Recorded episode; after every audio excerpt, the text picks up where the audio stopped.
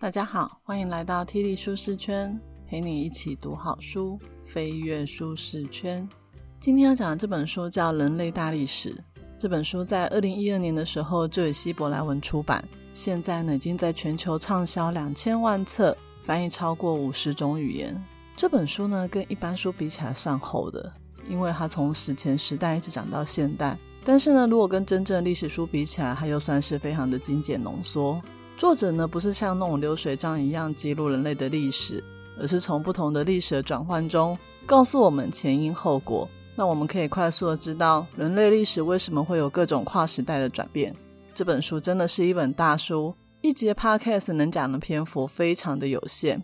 我今天想要介绍几个我在看书的过程中觉得特别有意思的发现，你可能会觉得意犹未尽，没关系，下一集呢我会介绍另外一本也是历史大书。枪炮、病菌与钢铁，再多说说这个世界的演进。好，那我们就开始吧。本节 podcast 将为你带来以下四个部分：一、哪个年代的人比较幸福？二、史上的大骗局；三、帝国的美丽与哀愁；四、从无知而生的科学革命。首先，第一个部分，我们来聊聊哪个时代的人最幸福。在讲这个主题之前，我们必须要先定义人类历史中有哪几大时代。在人类历史的路上，有三大革命。第一个是七万年前的认知革命。通常这个时代的人，绝大多数都是靠着采集狩猎为生。而差不多在一万两千年前，农业革命崛起。这段历史大家就比较容易了解。像我们每次读历史，都会从黄帝尧舜禹汤开始念。这个阶段呢，中国也是在农业的时代。而第三个阶段呢，就是五百年前的科学革命。这个革命可不得了了，它让过往的历史告一个段落，开创新局。而这本书的内容就是在描述这三大革命如何改变了人类和周遭的生物。简单说，人类历史分成三大时代：采集狩猎、农业时代跟现代。如果要比较这三个时代哪一个比较幸福，一般人应该直觉会想说，这有什么好比的？时代一定是越来越进步，越来越幸福啊！所以一定是。现代大于农业时代，大于采集狩猎。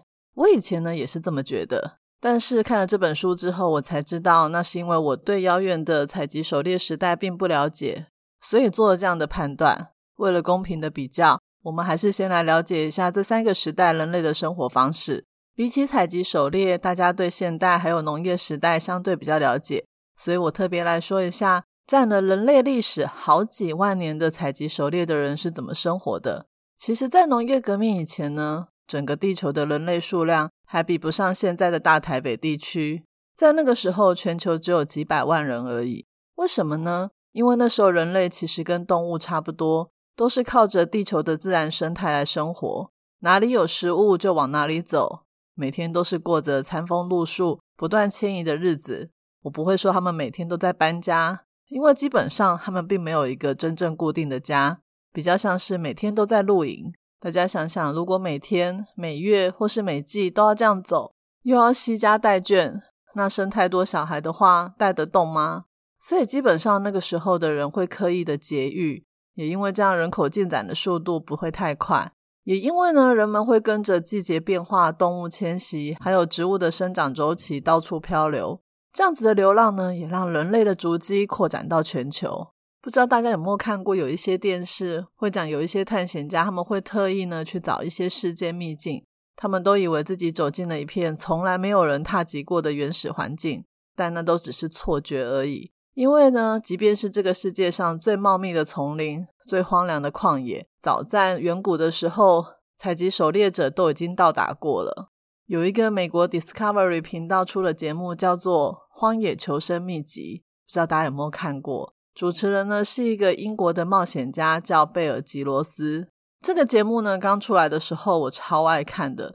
这个冒险家呢就跟我们的采集狩猎时代的古人一样，不管是在沙漠、沼泽、森林、峡谷，各种极为恶劣的环境里面，他都可以生存。像那种生吃幼虫啊、蝎子，对他来说都只是小 case。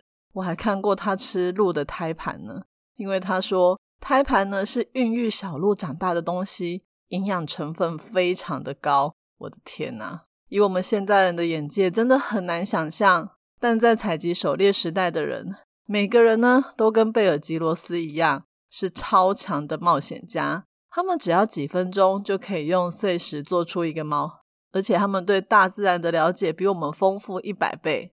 其实呢，他们在采集的过程里面，不只是采集食物原物料，同时也采集了知识。为了要生存呢，他们必须要对所在地非常的了解，像是他们要知道每一种植物的生长模式，每种动物的生活习惯，还要知道哪一些食物比较营养，哪一些有毒，哪一些还可以拿来治病。不止这样，他们还要能够观察天气的变化，才知道现在是快要下雷雨，还是会有干旱。他们甚至就会像自然科学家一样，观察附近的每一条河、每一棵树、每个洞穴的变化，也会知道被蛇咬或者是遇到饥饿的狮子时应该要怎么办。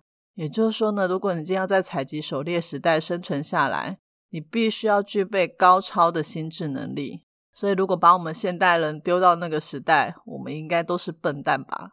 人类呢，后来从采集狩猎进到了农业及工业时代之后。我们就开始专业分工，你不需要上知天文下知地理，也不需要有求生技能就可以生存。相信你只要肯挑水，或是当个生产线的工人，就可以活下来。于是呢，我们人类呢，就慢慢把自己平庸无奇的基因一代一代的传下去。回到我们的主题，采集狩猎，农业时代和现代，哪一个时代比较幸福？我们可以先从身体健康开始比较。采集狩猎者呢，因为每天都生活在大自然，所以他们可以听到草丛里面最细微的声音，来判断里面是不是躲着一条蛇。他们也知道怎么做、怎么走、怎么站、怎么跑是最灵活的、最有效率的。所以他们的身材非常的结实健美，那种健美的程度呢，是我们现代人要花超多时间在健身房也不一定练得出来的。再来，远古时代的采集狩猎者也比较少有饥饿或者是营养不良的问题，因为他们的饮食很多样化，他们吃各种的果树、动物、海鲜，每一种蛋白质跟营养素都很均衡。相比之下，农业时代农民的饮食种类其实是比较少，而且还很不均衡。很多农民呢都是依靠单一作物作为热量的来源，像是稻米、小麦、马铃薯之类的。这样子呢，反而会缺乏其他人体需要的必要维生素、矿物质，还有一些养分。除此之外呢，采集狩猎者也比较少会碰到传染病的问题。一般来说呢，农业或工业社会的传染病多半是来自于家禽家畜，就是鸡鸭啊、猪啊、牛之类的，像是天花、麻疹、肺结核。而且农业和工业社会的居住环境通常比较密集。卫生条件如果又不是很好，就会让传染病一发不可收拾。而相比之下，采集狩猎者的人呢，他们不养家禽，也就不会有传染病的问题。而且他们不会固定住在同一个地方，都是一小群一小群在广阔的大地里面漂流，疾病呢也就很难流行起来。所以在身体健康的这个部分，采集狩猎者完胜。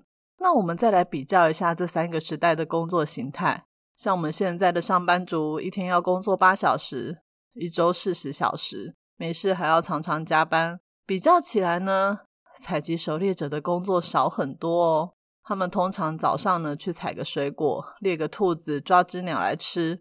中午呢就可以回到部落煮午餐，接下来就有大把的时间可以聊天、讲故事、跟孩子玩，或者是放松。而且他们的行李很少，没有固定的家。所以也不用做家事，是不是挺好的？那如果要来讲说采集狩猎者的生活有什么缺点的话，应该就是意外致死率很高。在现在呢，看起来没有什么大不了的小意外，在当时可能随时都会死掉。他们那时候儿童早夭的情况非常的普遍。不过呢，只要你能够活过意外频传的童年时代，那个时候的人呢，差不多都可以活到六十岁。有的甚至可以活超过八十岁呢。整个比较起来，采集狩猎者拥有比较好的健康、多样化的饮食，相对比较短的工时，而且也不太会有传染病。所以很多学者呢，把这个阶段的社会称为最初的富裕社会。那大家是不是很好奇？既然这个世界这么的美好，为什么人类还会从采集狩猎转到农业时代？过着比较不幸福的生活，而且一去不回头呢？接着第二部分，我们来谈谈从采集狩猎进到农业时代，居然是人类历史上最大的骗局。这到底是怎么回事呢？我们先来厘清一个问题，就是采集狩猎的人们明明过得很惬意，怎么会突然变成农民，长期在一个地方居住呢？原来根本的原因是植物这种东西驯化了人类。对你没听错，不是人类驯化植物，而是植物驯化人类。怎么说呢？在远古的时候呢，有人类采集到野生的谷类，他们发现谷类这种东西不像水果一样直接就可以吃，谷类呢一定要先筛一筛啊，磨一磨啊，煮过之后才能吃。所以呢，人类采集到这些谷物之后呢，就会把它带回去临时的居住地来处理，例如像小麦。而小麦这种东西呢，籽粒很小又很多，在运送的过程里面，一定会有一些掉在地上。慢慢的，他们呢最常走的那一条路的附近，或者是居住的营地周围，就会长起越来越多的小麦。然后人们就发现，诶，这样就有小麦可以吃了，不用到处去找食物。也就慢慢放弃了四处流浪的生活，在某个地方住上一个季节，后来甚至成为了永久的聚落。也因为呢，大家把越来越多的心力都拿来种谷物，采集狩猎的时间就变得很少，采集者就慢慢变成农民。其实变成农民一开始也没有什么不好的，因为不用每天追着食物跑，还可以盖上坚固的房子，也不用担心野兽来攻击、风吹雨打的。大家想想。吃得饱，睡得好，不正是一般人最基本的愿望吗？所以，农民生活跟采集狩猎比起来，生活乍看起来舒服很多。但事实上，为了让生活更轻松、更进步，最后呢，并没有让农民变得更幸福。因为这些农民没有想到，变成了农业社会之后，因为不用在外面流浪，所以孩子生的也比较多。那孩子生的多，妇女的工作也变多。也因为这样子，每个孩子喝到母乳的机会就变少，抵抗力也就变弱。再加上你养了家禽家畜，定居在那个地方之后，永久的定居也会让传染病开始流行。而且对单一食物的依赖，只要来一个旱灾、水灾，就会闹饥荒。你们看，吃的东西变不好，营养不良，工时又长，还时不时有传染病。所以我们才说，农业时代的人其实是不比采集狩猎的人幸福。那这时候一定会有人想说，既然不幸福，不就回去过以前的日子就好了吗？其实不是不想，而是很难。第一个原因是因为过了几代的农业生活，谁还记得以前采集狩猎的生活模式？你想要回到大自然里面，重新培养那种上知天文下知地理的荒野求生秘籍？对农民来说实在是太难又太遥远了。再来就是农业村落的人口增长人数非常的快，农业部落的人口呢比采集部落的人多很多。所以呢，当农业部落的人碰到了采集部落的人，这个时候呢，采集部落的人只有两种选择：第一个是逃跑，那他们只要一逃跑呢，农民呢就会把他们占领的地方变成农场或者是牧场。那采集部落的人就没有办法再回到那个地方。那第二个选择呢，就是采集部落的人一样拿起锄头加入农民的行列。不管是这两种的哪一种选择，都代表采集狩猎的生活模式会渐渐走入历史。我觉得这本书很有意思的地方，就是它告诉我们在人类历史上，每个时代的人都在追求更轻松、更自在的生活。大家呢都想要靠自己的力量改变世界。但结果往往不如我们所预期的那样，真的有越来越好。就像现在，我们从小都被教育要好好读书，长大之后工作赚大钱，所以每个人都拼命的考试，想要挤进知名的企业，最后终于如愿以偿成为了上班族，然后就告诉自己要好好努力，等到四五十岁的时候就可以退休，每天把自己搞得累得跟狗一样。等你真的到四五十岁的时候，你才发现房子的贷款还没有缴完，小孩还小，他们的教育费也没有存够，然后又继续爆肝，没日没夜的工作。你说这样有比较幸福吗？可是要你放下这一切，回去过简单朴实的生活，有可能吗？所以，为什么说采集狩猎转成农业社会是人类历史的一大骗局呢？就是因为我们都以为自己过着更进步、更先进的生活。但其实只是让我们生活中的限制还有枷锁变得更多，心理变得越匮乏，生活变得更不由自主而已。第三个部分，我们来聊聊，因着农业社会的兴起，人类慢慢发展出更进步的社会结构，像是城市、王国、政府、帝国等等。原本呢，这个世界上呢有很多的采集狩猎部落，后来慢慢变成农业部落。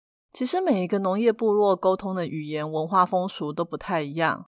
所以每个部落其实都算是一种民族。我现在用“民族”这个字眼，大家可能会觉得这个单位很大，但是在远古的时代呢，民族的人口其实都非常的少，占地也很小，而且数量比现在多很多。所谓的帝国呢，就是要统治许多不同的民族。那几个民族才算是帝国呢？差不多在二到三十个民族之间。可能有人会觉得帝国制是一种很暴力的行为。因为强制让不同民族的人聚集在一起，难免会有流血战争，也会让民族的多样性减低。但其实帝国是有优点的，因为通常帝国的政治环境体系都比较稳定，多半时候要打倒反叛军并不成问题。通常呢，帝国之所以会灭亡，都是因为有外部的侵略，或者是内部统治精英的内斗。就像秦朝，即便是在秦始皇这样的暴君死掉的时候。秦国的国力还是非常的强盛，要不是赵高乱政，让秦国的大军进退两难，也不会让陈胜吴广起义成功，最后让刘邦称帝。帝国制除了让政局相对稳定之外，帝国呢四处的征战、抢夺财富之后呢，也不是只有拿来养活军队或新建城墙堡垒，他们呢同时也会赞助哲学、艺术、司法、公益等等，也就是说。我们人类呢，现在会有很多的文化成就，都是帝国的资源所支持的。不过呢，帝国在征服其他民族的时候，也一定要师出有名。就像我们中国自古以来都叫皇帝是天子，为什么呢？因为对中国人来说，上天会挑选最优秀的个人或者是家族，给他们天命统治天下，为黎民百姓谋福利。所以皇帝就是继承天命的天子。而天子呢，就有义务把正义跟和谐传播到整个大中华地区，因为在天子的眼中，其他的邻国或者是诸侯都是生活在水深火热之中的蛮夷之邦，所以天朝中国呢，应该要泽披四方，广传华夏文化。在我们看来，所谓的天命就是要教化万民，这也是为什么秦始皇要统一天下，中国历代的君王不断的对外扩张领土的原因。其实不止中国是这样，在西亚的波斯帝国有个君王叫居鲁士，他在征服其他的国家的时候，也跟那些国家的人说：“我之所以征服你们，是为你们好。”居鲁士是一个很特别的人，他希望他统治的各个民族的人都很喜欢他，很爱戴他，觉得呢可以成为波斯的臣民是非常幸运的事。居鲁士这种呢，把异族的他们变成我们的帝国思想，也让帝国的存在变得合理化。让这些被征服的民族打消了反抗的念头，而且从居鲁士开始，后来还影响了亚历山大大帝，也影响了希腊的国王、罗马的皇帝。就像罗马人也会说，日耳曼民族生性野蛮，必须要等到罗马人的到来，才能用法律来驯服他们，而且用公共的浴室让他们身体变得洁净，还可以用哲学让他们的思想变进步。而那些西班牙帝国、葡萄牙帝国。也说他们到印度、美洲不是为了财富，而是要让当地人改信真正的信仰。不过，在这个部分，我最想谈的其实是现代社会的全球帝国。虽然说现在的世界上还是有非常多的国家，可是每个国家的独立性其实慢慢在消失中。就像台湾，如果今天把领海都封闭，不进口或出口任何的东西，你觉得我们能够活得下去吗？在二十世纪的今天。几乎没有任何一个国家可以真正独立的生存，或者是随意的发动战争，因为只要一发动战争，影响的绝对不是只有两个国家而已，而是全世界都会被影响。就像俄罗斯与乌克兰的战争一爆发，欧洲各国对俄罗斯石油、天然气，还有乌克兰粮食的依赖，马上就会出现问题。还有全球暖化的问题也是一样。还记得我在第二十六集 Podcast 里面有讲到。比尔盖茨写的《如何避免气候灾难》这一本书，他写这本书呢，就是对全世界的人写的，不是只有为美国人而写。因为在二零五零年五百一十一吨碳排量要归零这件事情，绝对不是少数的国家就可以做到的。如果没有全世界的国家一起努力，地球就会变得非常的不适合居住。所以你们说，现在是不是已经走向了全球帝国的年代了呢？这样子的年代好吗？一定是有好有坏。但是我想要聊一个最近在朋友间常聊的话题，就是大陆会打过来吗？说真的，我并不知道。但是看了这本书之后，我好像又燃起了一点点的希望。这本书的作者有说到，因为全球帝国的和平对各国带来太多的好处了，所以他认为这个世界不会再爆发像第一次、第二次世界大战那样的全面战争。为什么呢？有四个原因。第一个是战争的成本大幅提升，大家应该都还记得，第二次世界大战就是在美国向日本投了两颗原子弹之后结束。也就是说，现在的核子武器实在是太可怕了，根本不用派人去打仗，只要丢几个核弹，大家就死光光。所以，如果真的要开战的话，大家就核弹丢来丢去，那不就等于集体自杀吗？所以呢，在现代。如果想要靠武力征服全球，基本上不太可能。而第二个不会打仗的原因，是因为现在的资产不再跟以前一样都是有形的资本。以前的帝国为什么要去占领并吞别国的土地？是因为土地、牛只、奴隶、黄金，这些都是财富，用抢的比较快。但是到今天，财富的形式已经慢慢转成像是无形的人力资本、科技知识。还有银行这种复杂的社经结构，如果想要用抢的或者是占领，都非常的困难。就拿美国加州为例，美国加州呢最赚钱的两个地方就是科技重地的戏谷，还有全球娱乐中心好莱坞。如果今天有个国家想要用武力占领加州，就算他成功好了，他们也拿不到什么实质的东西，因为戏谷虽然叫戏谷，可是却没有细矿。这里的财富呢，都是藏在点子和想法里面，也就是藏在那些戏骨工程师的头脑里，还有好莱坞的编剧、导演、特效人员的这些技术，你抢得走吗？再说，你的军队呢，都还没有开到日落大道，这些工程师、演艺团队早就已经飞到别国去避难了。那第三个原因是因为和平是一笔越来越划算的生意，你现在去超市绕一圈，你就知道。我们有多少的食物、农产品、日用品都是从外国进口的？因为资本主义国际贸易的盛行，只要两国之间平安无事，就可以把产品卖给对方，还可以接受投资，振兴经济。打仗的话呢，只会让你的经济衰败，还会影响政权，会产生很多很多的问题。所以和平呢，既然可以赚大钱，当然还是和平比较好。而最后一个不太会打仗的原因，是因为全球政治文化有了结构性的大变动。在我们这个时代呢，大部分的政治人物、商人、知识分子或者是艺术家，都觉得战争是一种邪恶，也相信战争能免就免。好，以上四个观点呢，是作者的想法。虽然我也觉得蛮有道理的，但是这个世界上还是有很多规模不大的地区性战争。战争的起因有可能是因为民族的统一性，或是宗教的冲突，甚至是各种利益权势的扩张都有可能。而我只希望上帝能够保守台湾这块土地永远平安。最后一个部分，我们来谈一谈影响我们现代生活的科学革命是怎么来的。差不多在西元一千五百年的时候，科学革命正式开始。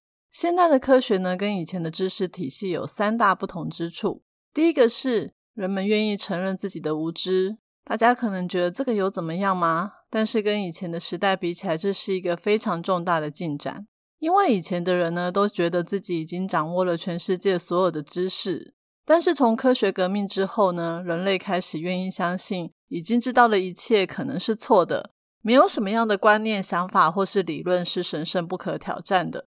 在二十世纪中叶以前。这个世界唯一收集整理无数个科学发现、打造出各个科学学门的人，都是欧洲各个帝国的统治阶层，还有知识分子。虽然呢，亚洲、伊斯兰世界也有一样聪明、一样好奇的人，可是，在西元一千五百年到一千九百五十年中间，这些地区完全没有人提出可以跟牛顿物理学或是达尔文生物学相提并论的研究。为什么会这样呢？因为在当时的欧洲，不管是想要寻找植物的植物学家，或者是想要寻找殖民地的海军军官，他们都有一种共同的心态，就是承认自己的无知。那个时候的欧洲帝国主义跟先前所有的帝国都不一样。以前的帝国主义者都认为自己已经了解整个世界，征服世界只是为了要传播他们自己对世界的看法而已。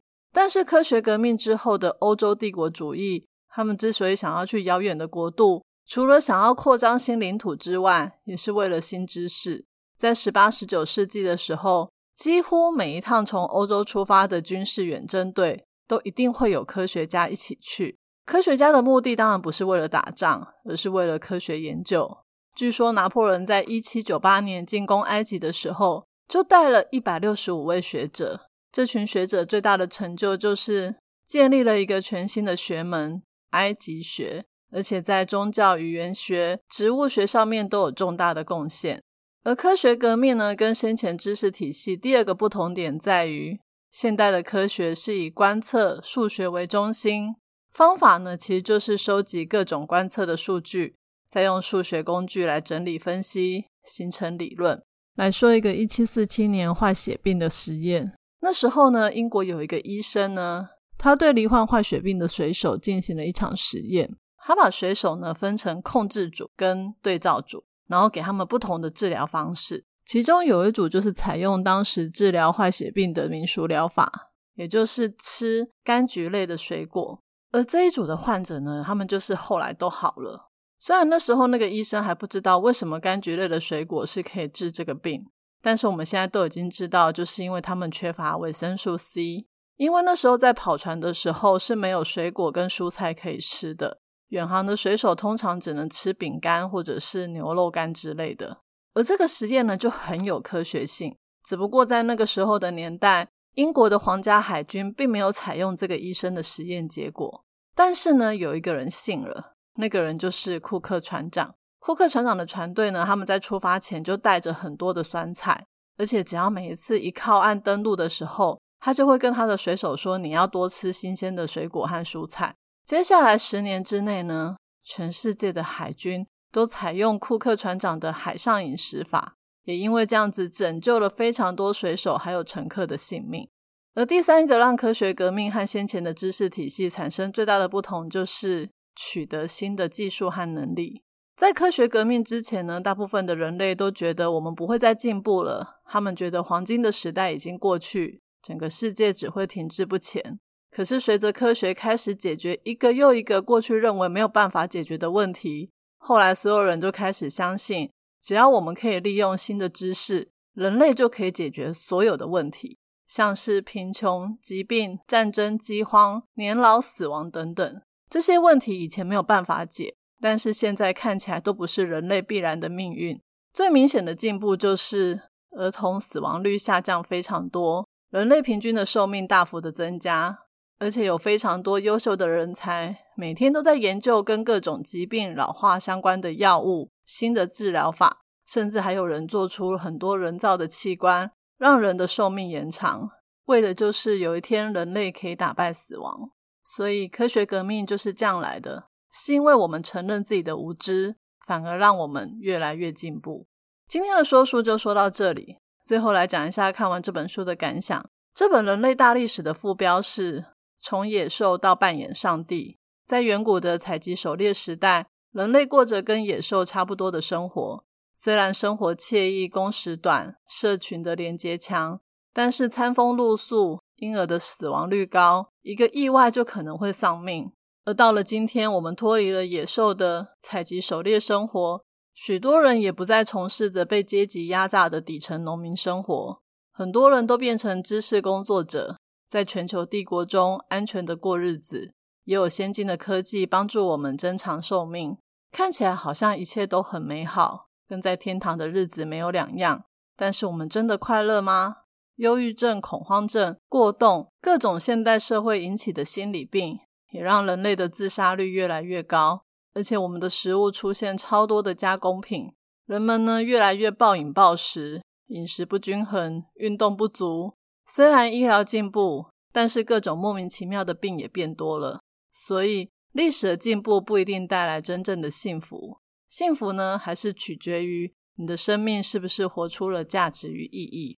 今天我要送给大家的三个知识礼物，分别是：一、采集狩猎的年代是最初的富裕社会，那时候的人吃得均衡，身体结实，社会连结强，幸福感高；二、全球帝国是不可挡的趋势，战争成本变高，和平红利提升，世界和平不再是奢望；三、人类愿意承认自己的无知，也让我们因为谦卑，世界变得更进步。